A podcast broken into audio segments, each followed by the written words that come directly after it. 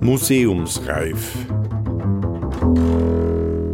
Der Podcast des Gemeindemuseums Absam, Folge 43.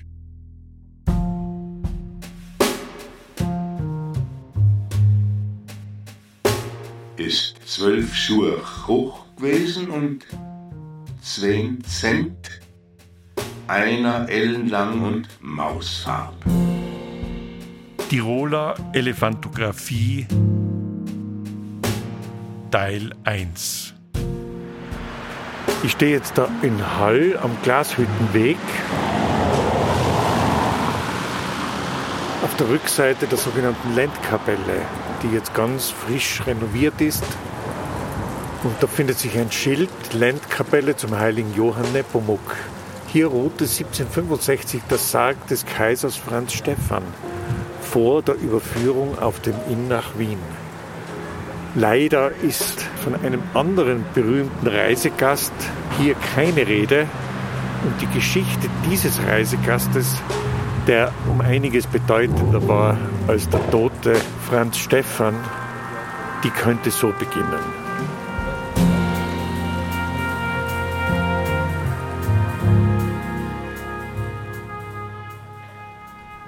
Der eine kam 1551 in Trient vorbei, als dort die theologischen Grundlagen für die Verehrung des anderen geschaffen worden sind. Aber auf beide trifft man in Hall.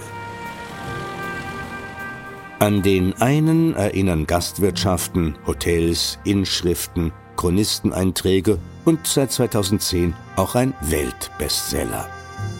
An den anderen erinnerte man sich erst 250 Jahre nach seinem Tod Ende des 14. Jahrhunderts, da aber dann umso genauer. Um zu prüfen, ob diese Erinnerung ins Konzept ihrer Propagandisten passte, öffnete man dann auch zweimal sein Grab, 1719 und 1972. Den einen charakterisiert sein Rüssel, den anderen seine Zunge.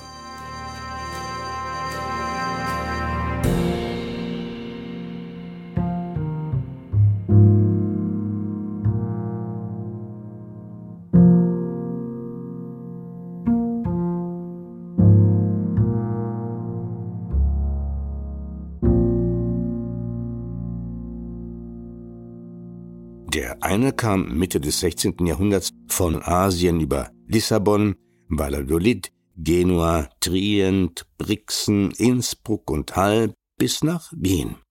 In Hall erinnerte, so wie in Brixen bis heute, ein Gasthaus am Langen Graben an ihn. Der andere war nie in Hall. Er steht aber seit kurzem als frisch renovierte Holzfigur in einer Kapelle genau dort am Inn, wo über Jahrhunderte Waren und Passagiere aller Art an und von Bord der Schiffe gingen. Doch er musste auch gar nicht persönlich nach Hall kommen, denn er ist nicht nur der Schutzpatron der Beichtväter, Priester und Müller, sondern auch der Schiffer und Flößer. Und ihm sind auch das Beichtgeheimnis, die Verschwiegenheit, die Wassergefahren und die Brücken anvertraut. Aber dieser Johannes aus Pomuk auf Tschechisch Jan Nepomuki oder Jans Pomuku hat seit seiner Heiligsprechung im Jahr 1729, also über 300 Jahre nach seinem Tod, vor allem als eine Art Staatsheiliger des Habsburger Imperiums Karriere gemacht. In dieser Eigenschaft kam er auch an den Inn nach Hall. Vielleicht, weil es auch in Hall, Absam, Mills, Tulfes und Umgebung wie fast überall im christlichen Teil Europas, Beichtväter, Priester, Müller, Schiffer und Flößer gegeben hat. Hall folgte also mit seinem 2021 renovierten Nepomuk samt Ländkapelle drumherum nur einem mehr als ausgeleierten Trend. Schon Rainer Maria Rilke machte 1896 auf die erstaunliche Konjunktur dieses Modeheiligen aufmerksam.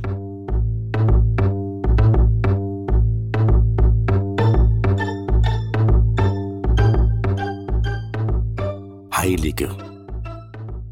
Große Heilige und kleine feiert jegliche Gemeine. Hölzern und von Steine feine, große Heilige und kleine. Heilige Annen und Kathrinen, die im Traum erschienen ihnen, bauen sie sich und dienen ihnen, heilgen Annen und Kathrinen. Wenzel lass ich auch noch gelten, weil sie selten ihn bestellten, denn zu viele gelten selten. Nun, Sankt Wenzel lass ich gelten. Aber diese Nepomucken, von des Torgangs Luken gucken und auf allen Brucken spucken, lauter, lauter Nepomucken.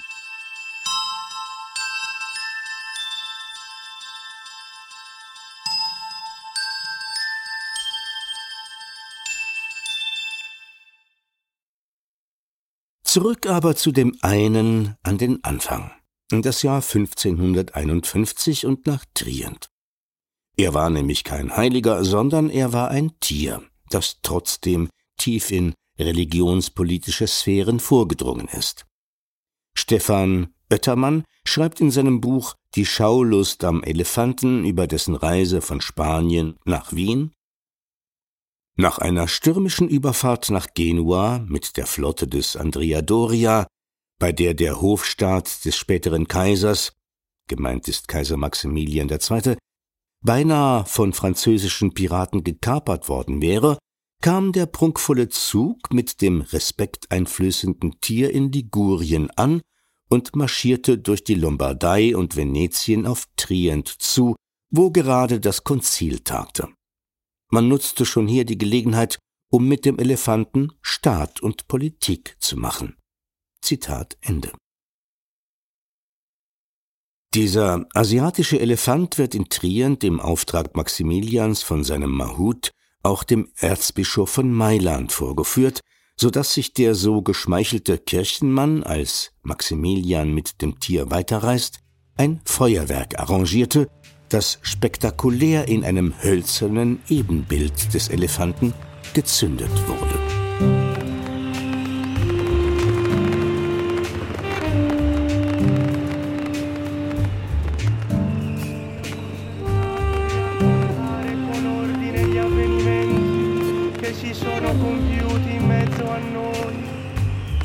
Ce li hanno trasmessi coloro che ne furono testimoni oculari fin da principio.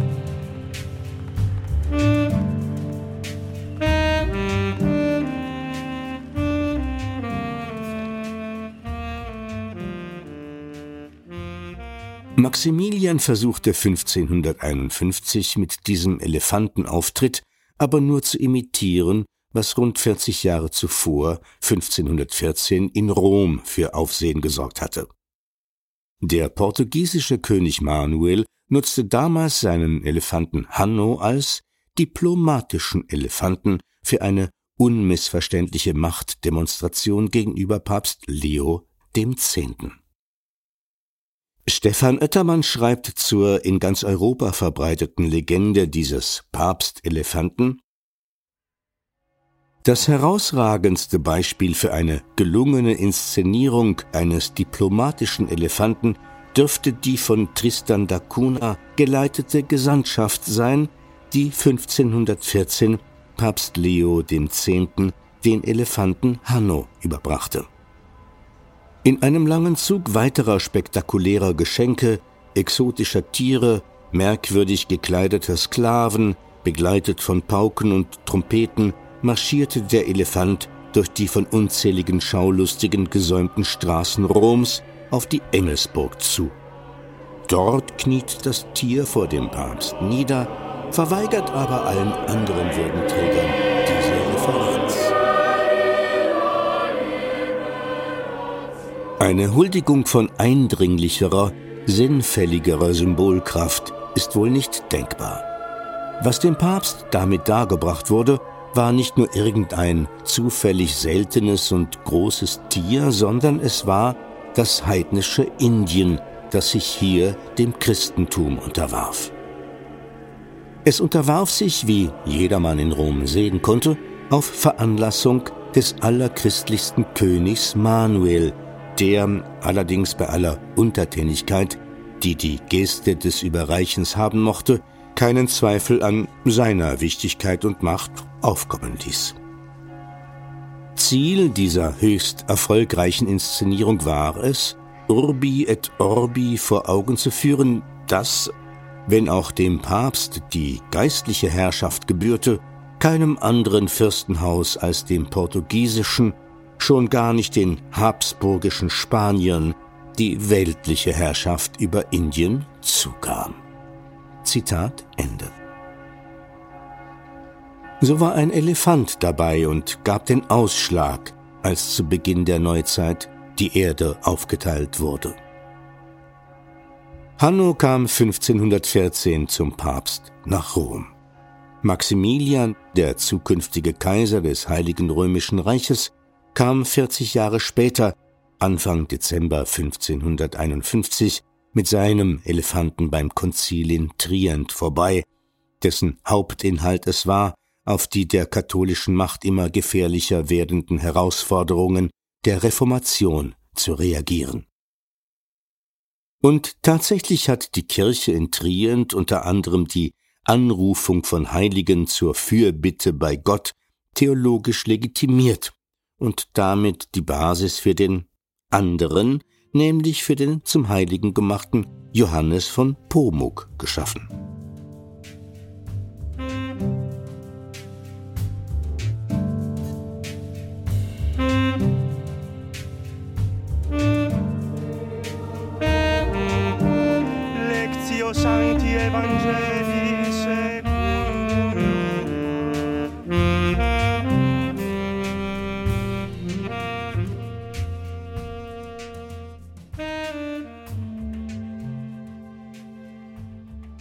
Im Kampf gegen den neuen reformierten Glauben war, neben der realen Verfolgung von Andersgläubigen, auch die stetig sich ins Unübersichtliche ausdehnende Schar von Heiligen, ein wichtiger Verbündeter des Machtapparates Kirche.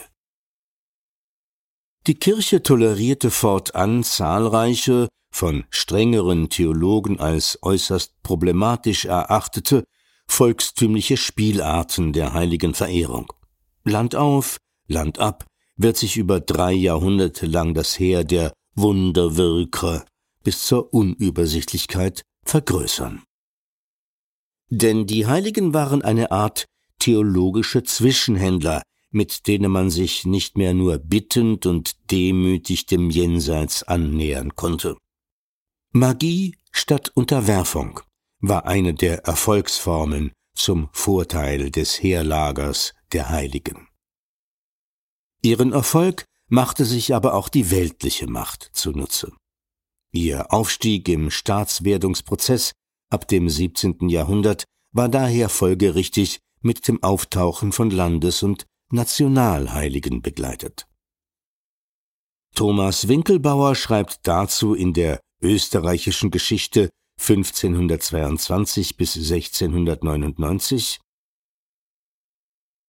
Die Propagierung des Kults dieses Heiligen sollte wohl, mehr oder weniger bewusst, unter anderem dazu dienen, die Erinnerung an den anderen böhmischen Johannes, den Ketzer Johannes verdrängen zu helfen. Bezeichnend ist, dass als aktiver Träger der Verehrung gleicherweise die Jesuiten und das kaiserliche Heer hervortraten. Die Initiative ist aber doch vom Hof ausgegangen, der seine Interessen an der Peripherie deutlicher zu erkennen gab als in Böhmen und Österreich selbst. Zitat Ende.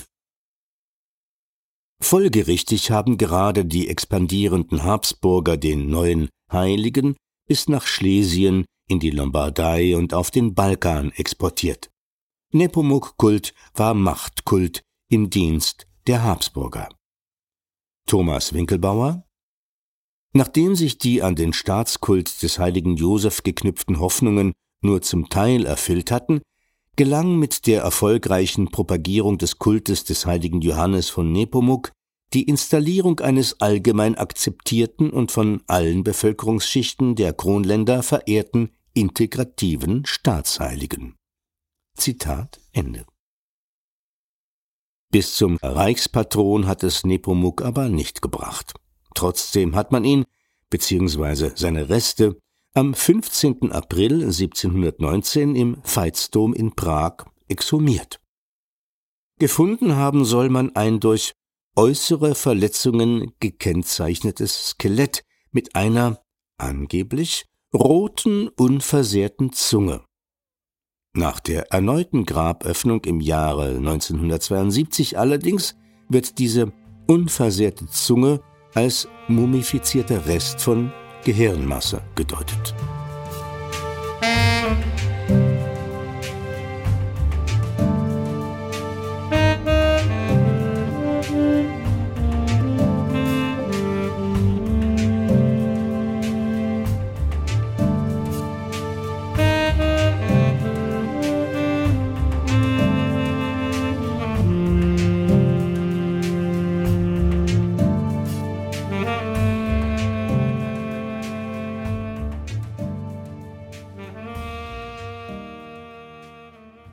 Aber nicht nur der Priester aus Pomuk im 14. Jahrhundert, sondern auch der Elefant im 16. Jahrhundert.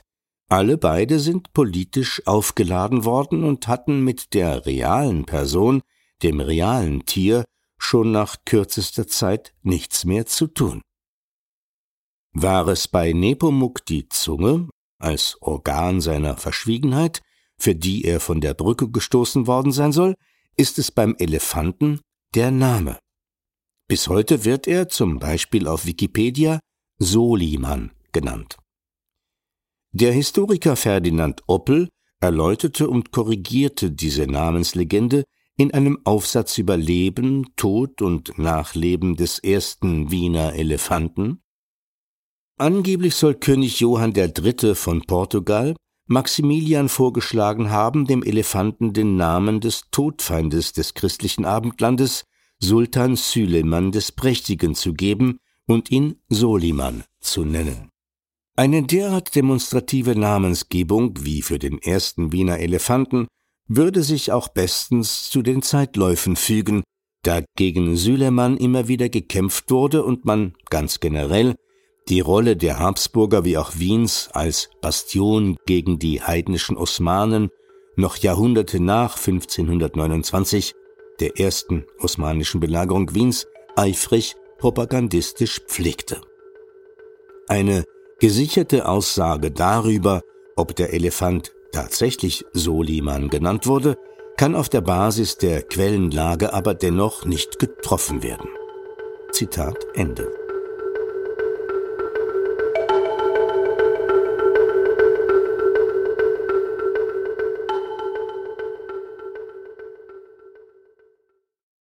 Dass der Elefant 1551-52 auf seinem Weg nach Wien in Süd- und Nordtirol, in Salzburg, in Oberösterreich vor allem als außergewöhnliches, noch nie gesehenes Lebewesen und nicht als tonnenschwerer Propagandist christlich-abendländischer Überlegenheit und im Umkehrschluss osmanischer Inferiorität wahrgenommen wurde, darauf deuten die zahlreichen Gasthäuser, entlang seines Transportweges hin, in denen von einem Soliman keine Spuren zu finden sind. Das bekannteste unter ihnen ist das Gasthaus Hotel Elefant in Brixen. Rund 30 Jahre nach dem Stopp des Tiertransportes Richtung Brenner heißt das Gasthaus in Brixen im Jahr 1578 erstmals in den Quellen offiziell Haus am Helefant und trägt seither diesen Namen. Das Bild eines asiatischen Elefanten, entscheidend sind seine kleinen Ohren, prominent an der Fassade des Gasthauses in Brixen platziert, erreicht beinahe Originalgröße. Dieser mächtige Eindruck wird durch einen betont klein dargestellten Treiber noch gesteigert. Der Historiker und heutige Wirt im Elefanten Hans Heiß schreibt über dieses Wand- und Weltbild Der kleine Mann treibt den Elefanten vor sich her Richtung Norden. Das Tier wirkt wie ein Wahrzeichen für die überseeische Welt, die sich gegen den Einbruch weniger Eroberer nicht zu behaupten vermochte. Denn wie kaum ein anderes Lebewesen repräsentiert der Elefant den Beginn einer kolonialen Expansion, die vor Amerika vor allem die afrikanische Nordwest- und Ostküste sowie den indischen Subkontinent erfasste. Auch verkörperte er die Macht der Fürsten, die sich die fernen Territorien mit ihrem unermesslichen Reichtum unterworfen hatten. Der Elefant war also ein Schlüsselsymbol für die Globalität und anbrechende Neuzeit, zudem war seine Größe der adäquate Ausdruck eines neuen Machtanspruches von Fürsten und Herrschern. Zitat Ende.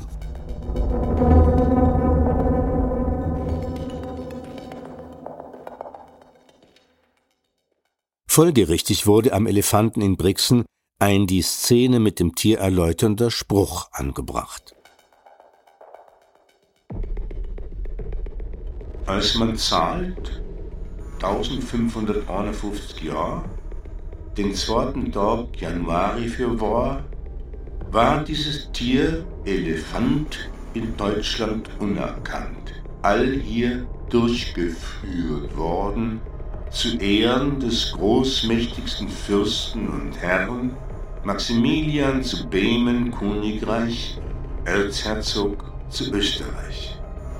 André Bosch, der ließ malen, Leonhard Meyer, Dietz verfahren.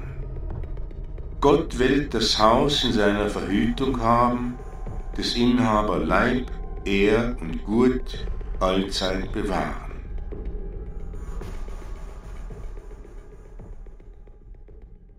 Anmerkung Die Jahreszahl 1551 müsste in moderner Lesart eigentlich 1552 lauten, doch zum Zeitpunkt der Entstehung rechnete man noch mit dem julianischen Kalender. In Innsbruck, wo der Elefant am Dreikönigstag 1552 eintrifft, war das Gasthaus Elefant in der Innstraße zu finden, neben dem heutigen Gasthaus zur Eiche gelegen, denn für den Weg zum Hafen nach Hall nutzte man den damals noch jungen Hohen Weg am linken Innufer. Das Gasthaus Elefant in Hall wiederum machte noch lange der reaktionär propagandistischen Nutzung seines Namensgebers alle Ehre. Der Elefant in Hall war beispielsweise bis lange nach der Niederlage 1918 Treffpunkt der politischen Rechten. Dort verkehrte ein Friedberger Ritterbund mit seinen deutschnationalen Sonnenwendfeiern, dort traf sich die wackere Frontkämpfervereinigung und im Austrofaschismus nutzten die Fußballer der autoritären österreichischen Jugendkraft den Elefanten als Vereinslokal. Was aber aus Hall für die Elefantenüberlieferung wirklich bedeutsam ist, hat der Haller Chronist Franz Schweiger Jahre nach dem Transport so festgehalten.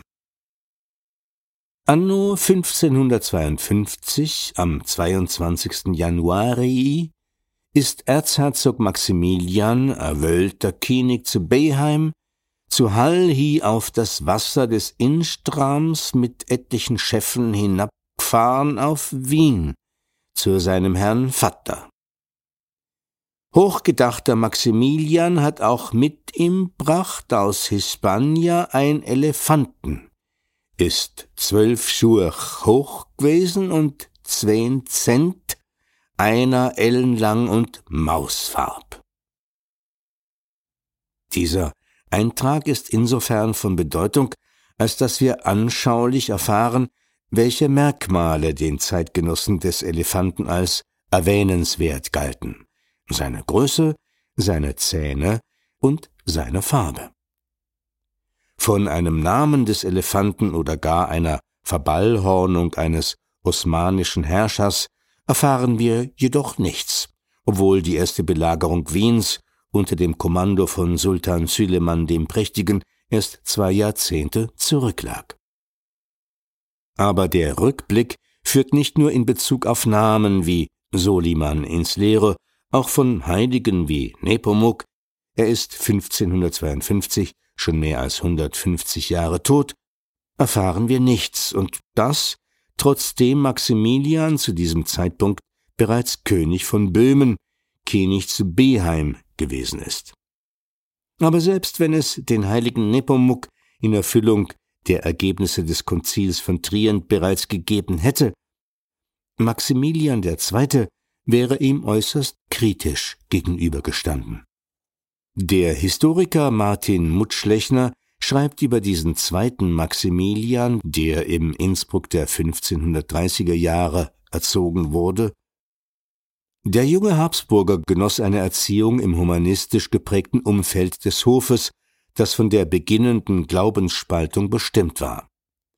Die lutherische Reformation erfasste weite Teile des Reiches, Adel und Fürsten nicht ausgenommen.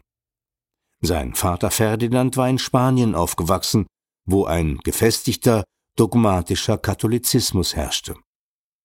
Als Herrscher stand Ferdinand der Reformation in Mitteleuropa die ihm zwar persönlich zeitlebens fremd blieb, kompromissbereit gegenüber. Bei Maximilian fielen die Gedanken der lutherischen Reformation jedoch auf fruchtbaren Boden. Die Glaubensspaltung spiegelte sich auch in Maximilians Denken wider. Anders als der Vater, der von seiner persönlichen Verankerung in der alten Kirche nicht abwich, sympathisierte der Sohn offenbar mit den neuen Strömungen. Zitat Ende.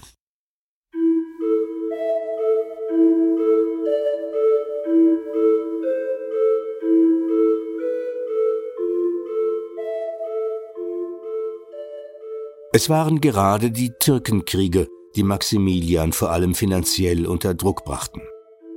Diesen permanenten Krieg im Osten finanzierte nämlich großteils der immer mehr zum Protestantismus tendierende Adel. Diesen Bedeutungszuwachs in Kombination mit seiner neuen Konfession hat der Adel vor allem zur Verteidigung und Festigung seiner ständischen Rechte genutzt. Am 11. Januar 1571 erließ Maximilian II. daher eine Religionsassekuration, also eine kaiserliche Versicherung, die eine weitgehende Religionsfreiheit für den die Habsburger Kriege mit hohen Steuerleistungen spendierenden Adel darstellte.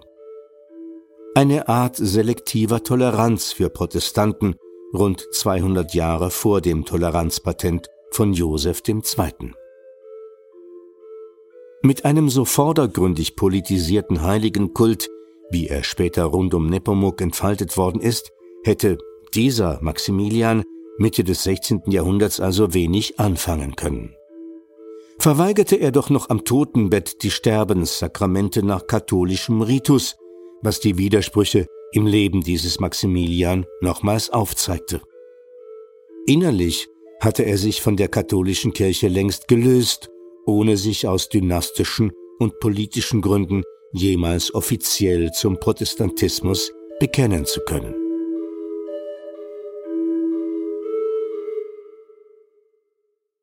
Wie stark er vom humanistischen Denken der Renaissance geprägt war, zeigt sich auch darin, dass sein persönliches Interesse nicht der Religion, sondern besonders dem Gebiet der Botanik und der Zoologie galt. In Wien ließ er niederländische Gelehrte exotische Tiere und Pflanzen sammeln und wissenschaftlich erfassen. Der Humanismus mit seinem Bezug zur Vernunft und Forschung erlebte gerade in Wien in der Mitte des 16. Jahrhunderts eine Blütezeit. Maximilian erwarb das Areal des späteren Schlosses Schönbrunn für das Kaiserhaus. Unter der Bezeichnung Katterburg entstand hier ein Jagdschloss mit einem ausgedehnten Wildpark.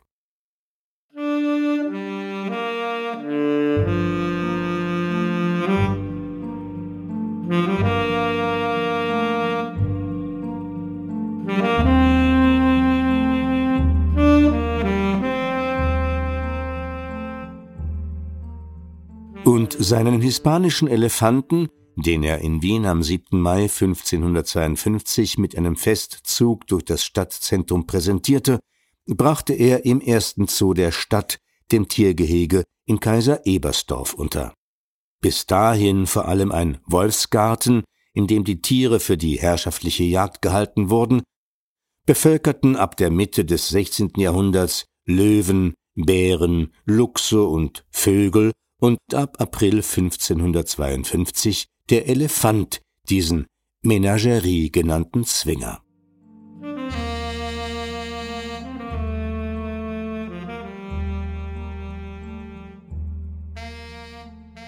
In jeder, nicht nur in elefantografischer Hinsicht also, ist dieser Maximilian in der Mitte des 16. Jahrhunderts ein Sonderfall.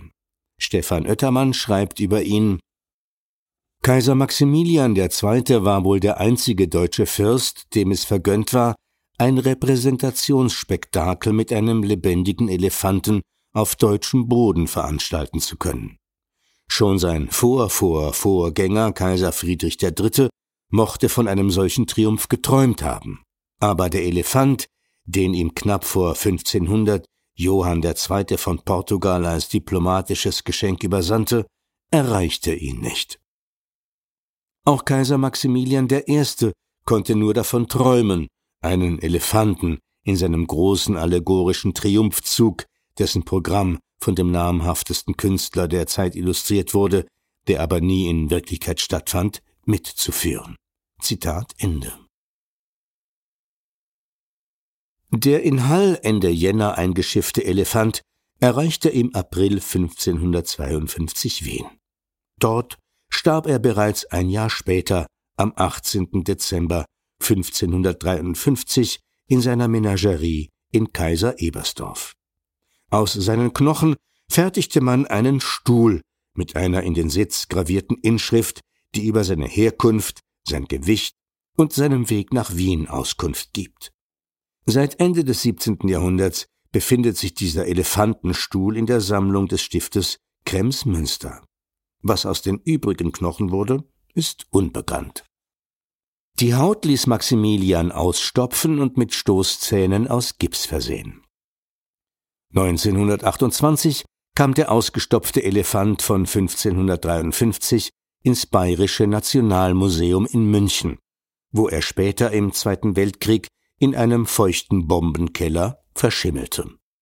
Ein Münchner Inventar vermerkte 1950, es sei behauptet worden, man habe aus den verwertbaren Resten seiner Haut Schuhsohlen hergestellt.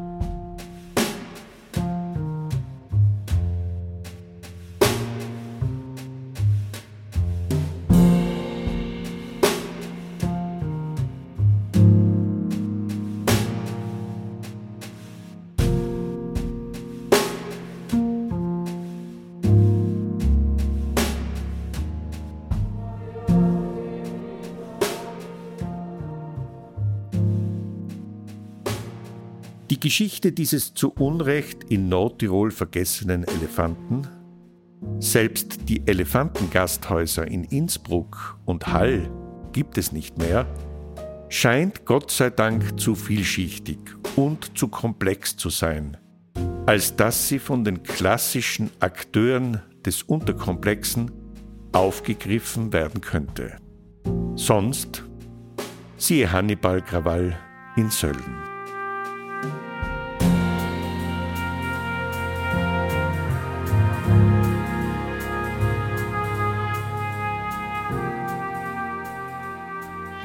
Aber im von zahlreichen Akteuren mit viel öffentlichem Geld und Aufwand obrigkeitlich gepflegten und umhegten kollektiven Gedächtnis Tirols hat der Elefant von 1552 vermutlich auch deswegen keinen Platz gefunden, weil wenige Jahre vor ihm bereits ein ganz anderes Tier, noch dazu ein biblisches, die Aufmerksamkeit beansprucht, die Fantasie besetzt, das Denken geprägt und den Glauben bzw. Aberglauben befeuert hatte.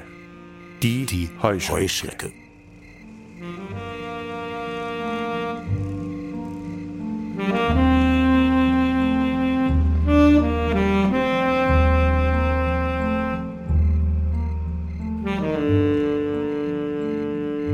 Sie hörten Teil 1 einer zweiteiligen Tiroler Elefantographie. Der eingangs erwähnte Weltbestseller ist der Roman Die Reise des Elefanten des portugiesischen Literaturnobelpreisträgers José Saramago, erhältlich im guten Buchhandel. Warum Mitte des 16. Jahrhunderts Heuschreckenschwärme vermutlich keinen Platz für die Geschichte des Elefanten gelassen haben, warum Reisestationen des Elefanten 1552 heute für die Klima- und Elefantengeschichte interessant sind? Und warum in unmittelbarer Nähe des ehemaligen Haller Hafens auch heute noch asiatische Elefanten eine wichtige akustische Rolle spielen, das und manch anderes erfahren Sie in Teil 2. Wenn Sie an einer Elefantenführung vor Ort am Inn interessiert sind, melden Sie sich beim Gemeindemuseum Absam www.absammuseum.at Gelesen hat Johann Nicolussi.